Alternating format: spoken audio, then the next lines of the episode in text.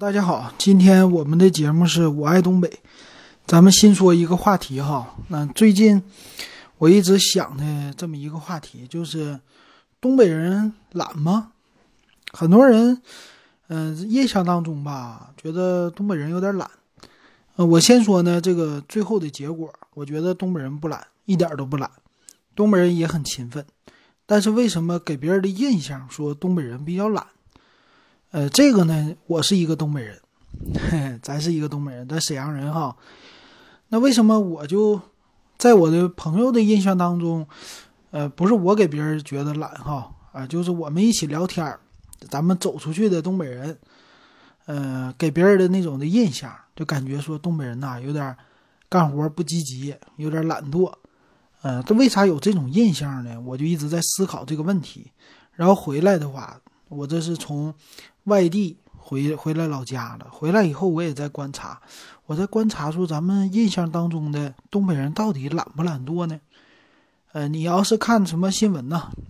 比如咱们去全国现在看新闻哈，看到很多新闻关于东北经济下行啊，东北的经济多么的不好啊，对吧？可能还有东北这东北那，反正一提到东北，有一些人的刻板的印象啊，就是。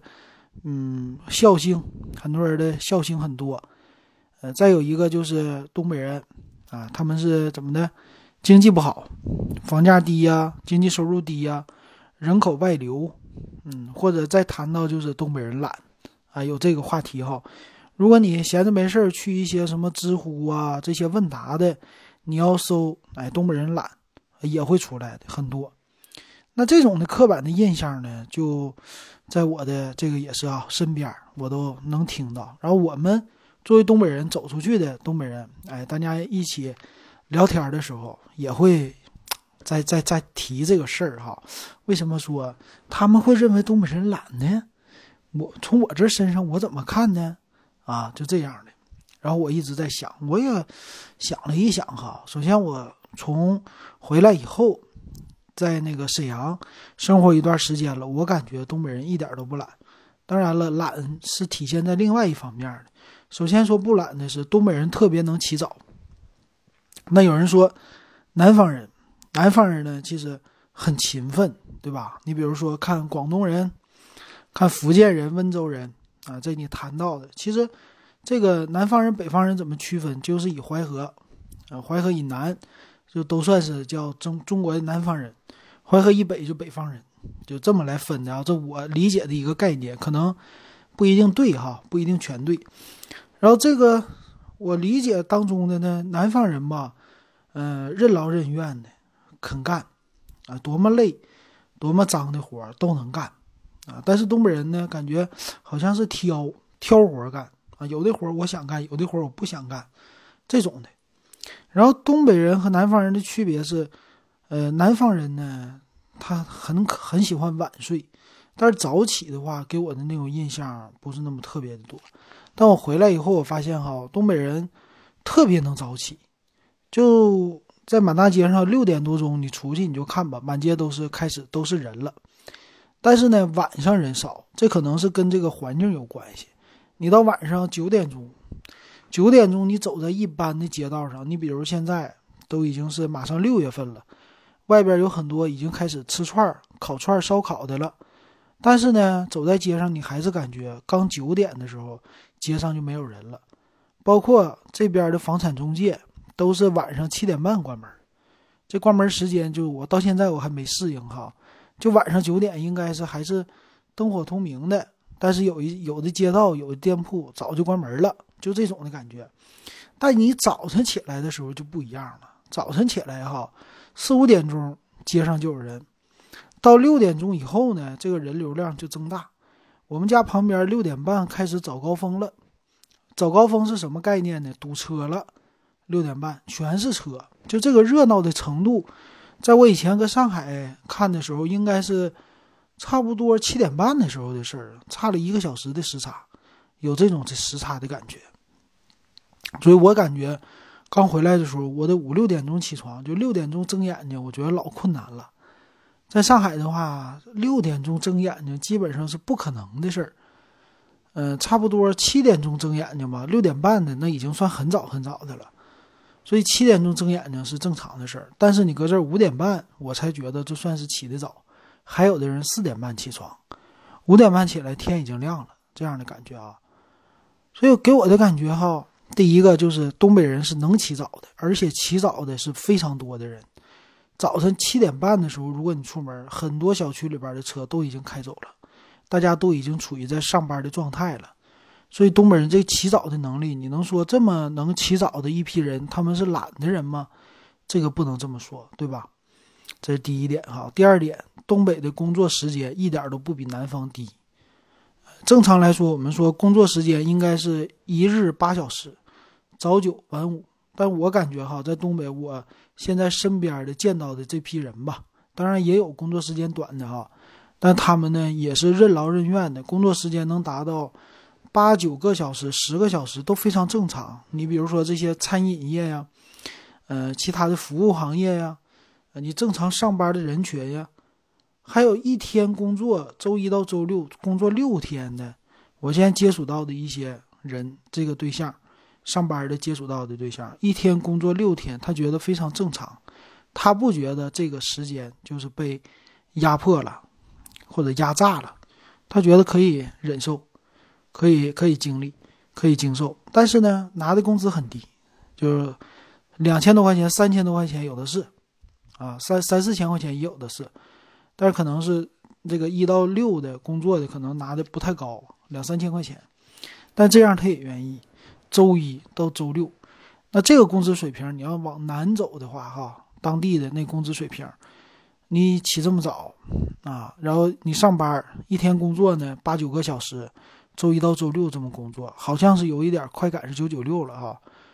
那拿这么低的一个薪水，但是呢他还愿意做，那你觉得这样的人懒惰吗？不懒惰，对吧？这不是懒惰的人。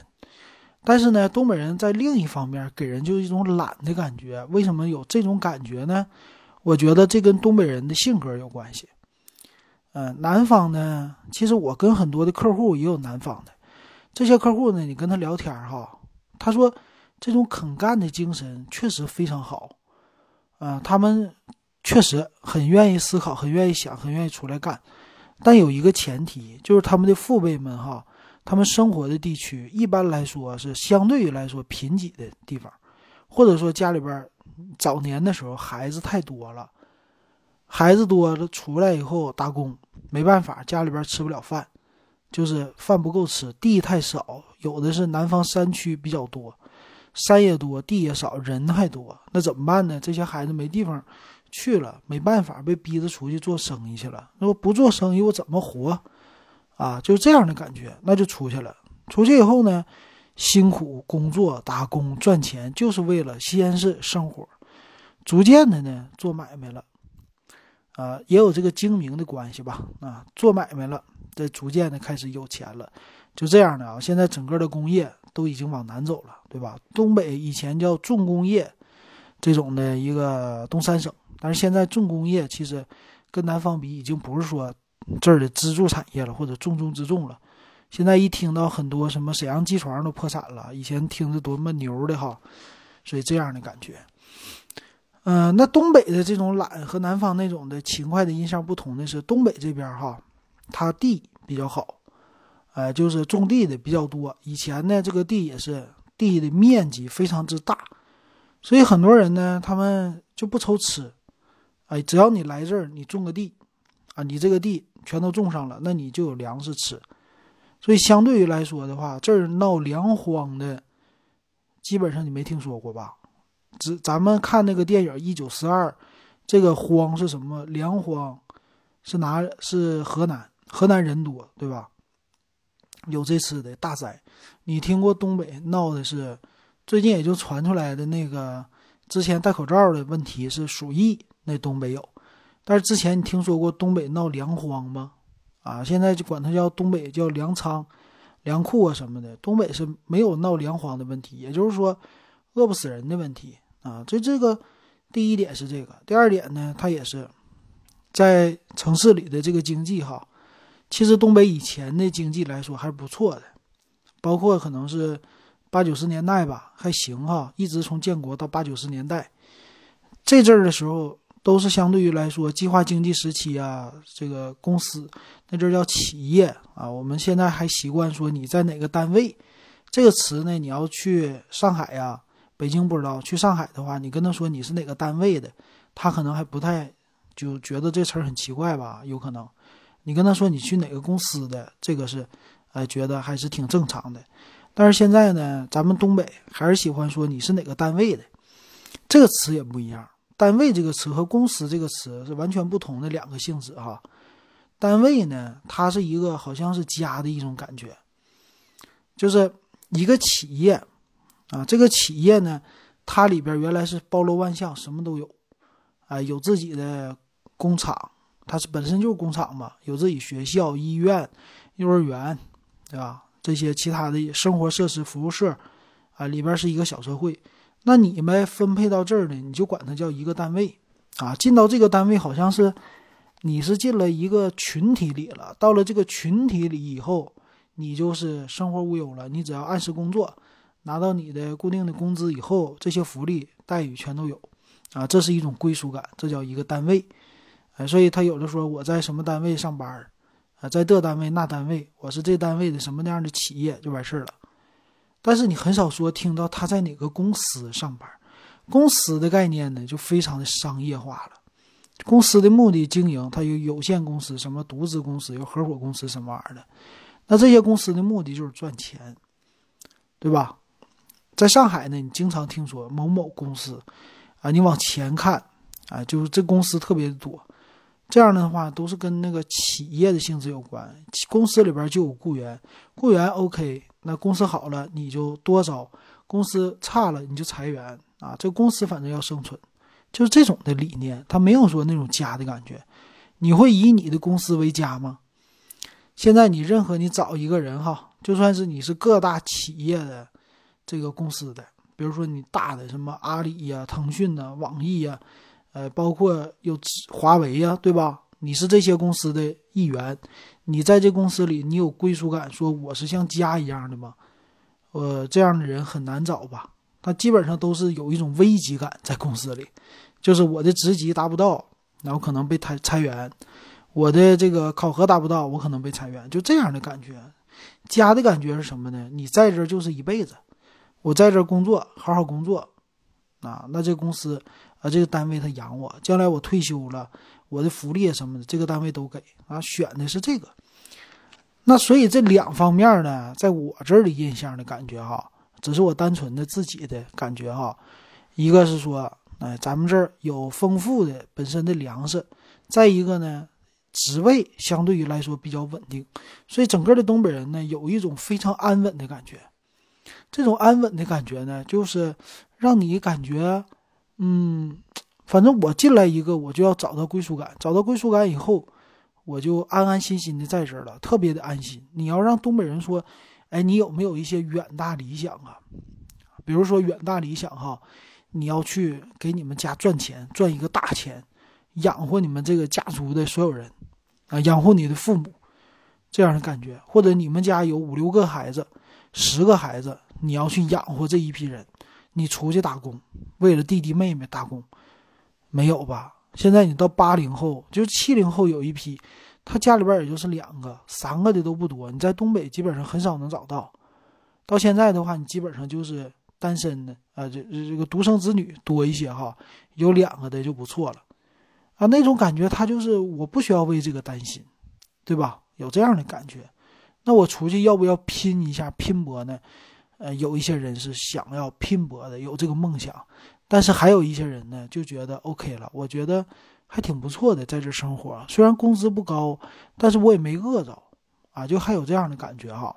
所以我感觉东北人的骨子里有一种就是知足的感觉，特别知足。你能看着哈，就是我赚多少钱，我都挺满意我的生活的水平的，不是说很多人说不满意，我要改变。我要努力的去改变我的生活水平，我去挣扎。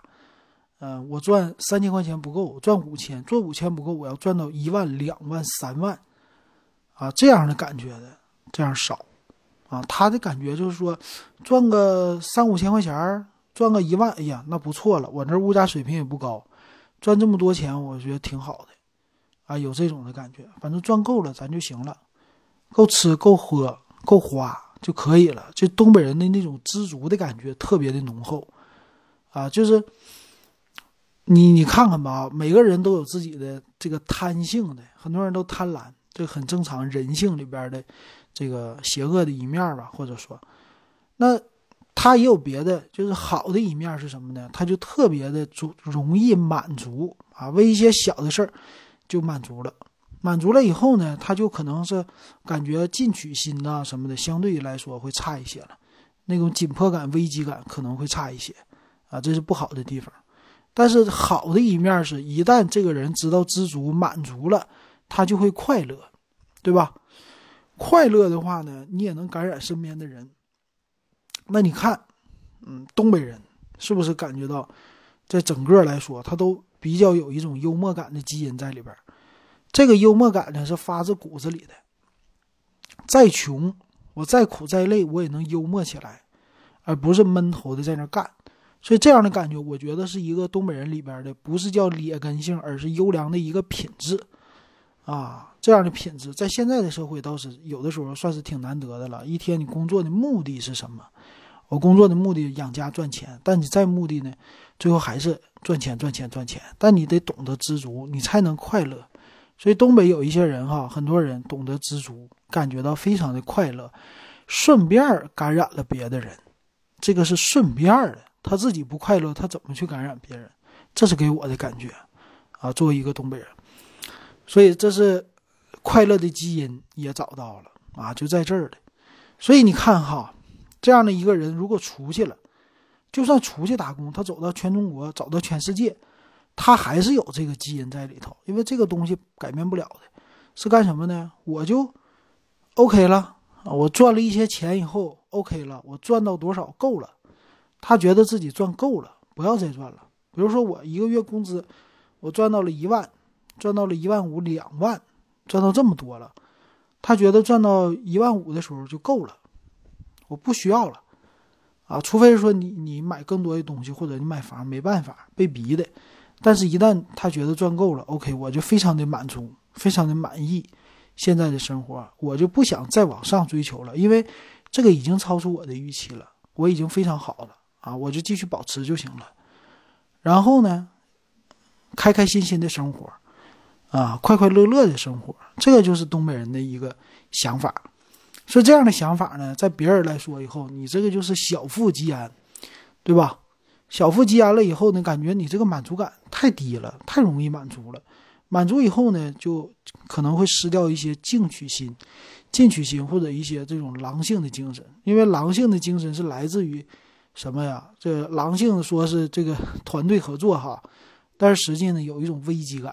啊，或者叫饥饿感。如果你一直保持着饥饿感、危机感的话，你会非常想要这个为了生命延续下去，你要战斗，你要继续的努力的拼搏啊！我要战斗，但是你的生命没有任何的威胁了，你还要战斗吗？你不需要了吧？你就平平心、平平安安的过日子就完事儿了。或者说，除非是生病，生病了以后说我要活着，我要拼，我要斗争。啊，这个时候有挣扎的感觉，要不剩下的时间我就安安稳稳的活着，享受我的人生就行了。其实这么来说的话，你不能说咱们东北人懒，对吧？还还有什么呢？说东北人不爱干活啊，这些应该不能是这么说，对吧？那任何一个地方的人都非常的勤奋，并不是不爱干活的哈。那以这个理论来说的话，你现在看看四川，有的时候咱们看成都，对吧？成都的话说。网上看那些小漫画啊什么的，成都人有了钱没钱的话都是这么活，都非常的活的安逸，非常的成都话怎么说？四川话叫巴适，是吧？非常的巴适，咱咱是说不了四川话哈，就这个意思，对吧？很巴适，就舒服啊，就是怎么怎么的喝喝茶呀，打打麻将啊这些的生活就过去了，很好，很舒服这样的感觉，他也不需要特别的这种的拼。但是四川是也是一个人口大省，其实四川往外输出的劳动力特别的多，也是为了生活没有办法。那都整个东北哈，我感觉黑龙江输出的劳动力是最多的，其次吉林、辽宁。辽宁其实走的人哈，呃是负增长，但我感觉走出去的人还是少的。相对于来说，黑龙江来说哈，黑龙江全全中国各地都有黑龙江人，呃，黑龙江的哈尔滨饺子呀，哈尔滨的千层饼啊这些，整个全国都开花了。你没有听说过什么菜是辽宁的？以什么辽宁千层饼、辽宁饺子、沈阳饺子，没有听说过开这样餐馆，统一都叫哈尔滨饺子馆，对吧？嗯，这个就是出去的这种人特别多啊，这样的感觉哈。所以这是我总结出来的，我觉得东北人是并不懒的啊，这是我的一个想法。但是东北人呢，我也感觉哈，我觉得我们说什么儿化音呐这些东西，我感觉和就咱们这个要是经济咱们再往上走一走，别这样的话哈，我感觉我们已经是进入发达国发达 发达国家的那种水平了。呃，什么水平呢？就是懂得生活的这种水平。你看，没事一天喝点小啤酒，喝点吃点小烧烤，对吧？和朋友们一起聚一聚，聊聊天侃一侃，啊，这挺好的。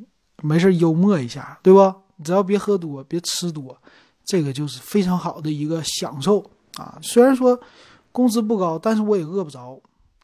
啊，工资不高，但是我也有住的地方，我也有房子住。那这种感觉，你说多好啊！而且压力相对来说没有，呃，因为这个经济的，你说经济好了，但是你相对于来说，你的房子呀什么的这些都贵，你也有压力。这些压力呢，还不是那么特别的多。当然，现在很多年轻人为了买房子，在东北也开始房贷的压力越来越大了，啊，这个还款压力也越来越大了。但是相对于来说，还是比全国小的，所以那个种感觉呢，还是。挺自在的，挺休闲的，所以这样的感觉哈，这不是说什么是坏事儿。为什么这么说呢？我们的效率啊，就算是，呃，这工资低或者怎么样哈，我们效率其实可以提高的，不一定说每天没有休息的时间啊。你工作要一直工作，一直工作，一直工作，不能休息，你的效率就是高的，这不对的。九九六这个我觉得不对的，压榨人的生命了啊！应该是什么呢？像。那种的正常的，我生活是生活，工作是工作，这个是最好的。有工作时间，有生活时间，有休息时间，有工作时间。这一点上，你得看看欧洲人，对吧？欧洲那头的发达一点的国家，你看他们的工作效率，其实有的人说这个欧洲人工作效率真低呀，修个路啊，盖个房子呀，或干嘛事儿啊，效率太低了，半天不干完。但是。有的人家就说了，但我没去过欧洲哈，人家就说了，人家老外的有的是干干活的效率是非常高的，但是你要看啊，你要怎么看这事儿都有两面性，他的效率高体现在呢机械化，还有呢这个办事儿的东西啊简单，啊这个相对于来说思想没那么复杂，这个事儿非常好办啊，到时候就办，办就完事儿了，不用花那么多的步骤。这样的不一样的感觉，所以东北呢，你有没有感觉？就和东北人交流的话，其实也不用花那么多的步骤。这个不是不是那个别的那种机关类的东西啊，我们就说正常俩人交流，买个菜呀，出去买点东西啊，对吧？很快，俩人一交流，这多钱？OK，这多钱？歘一给他钱，完事儿了。这个你要是往南走，就反过来了。啊，我得跟你兜圈子，讲价，绕一圈回来再讲价，哎，唠唠半天，反正这时间还有，啊，唠个十分二十分，半个小时都行，就为了讲下来那点钱。但东北人呢，你看哈，他讲价的人也有，但大部分人不讲价。这个我跟很多朋友聊天，他们都说了不讲价。你比如说买衣服、买裤子、买啥的，买菜也是啊，多少钱就多少钱，拿了就走完事儿，多省事儿啊，对不对？省事儿是吧？嘁哩咔嚓脆，这办事儿就快。按理说经济应该好啊，但是经济不好，那这个这回头另说了。然后呢，我们跟那个美洲那边，我感觉也挺像，发达国家，美国这头也挺像。比如说说话，咱都儿化音是吧？能喝能吃这些的啊，也是比较的喜欢生活。其实不是说你的经济好，哎，就是你全民都要工作。你经济不好，就是说大家都闲着了，因为你不工作，所以你经济不好。那哎，不是的，他是会懂得生活，会懂得休闲，这样的感觉的话，哎，你是适度的休息，适度的工作，有自己工作时间以外的业余的时间来做一些事儿，我觉得这样挺好的。如果能达到这个平衡，哎，这样的生活方式应该是最好的。所以我们感觉东北，东北现在这边的人的一个状态吧，年轻人。呃，中间的什么中年人、老年人，这个整个的状态啊，都算是相对于来说比较平和，没有说天天那么匆匆忙忙、忙忙碌碌。当然也很忙啊，工作忙忙碌碌，但是结束工作以后还是非常休闲的，吃吃喝喝的，挺高兴的，压力还没那么大。所以我感觉，就算东北人走出去，他还能把这些快乐带给别人，这你能说他一个人懒吗？不能说是吧？我觉得东北人一点都不懒。只不过说，我们的有一些骨子里边的懂得满足、懂得知足的这样的想法，和别人可能有一些不同啊。这是我的一个观点哈，欢迎大家指正，也欢迎大家给我留言，哎，也欢迎大家继续关注啊咱们的东北，啊，我爱东北这个节目。好，那今天说到这儿。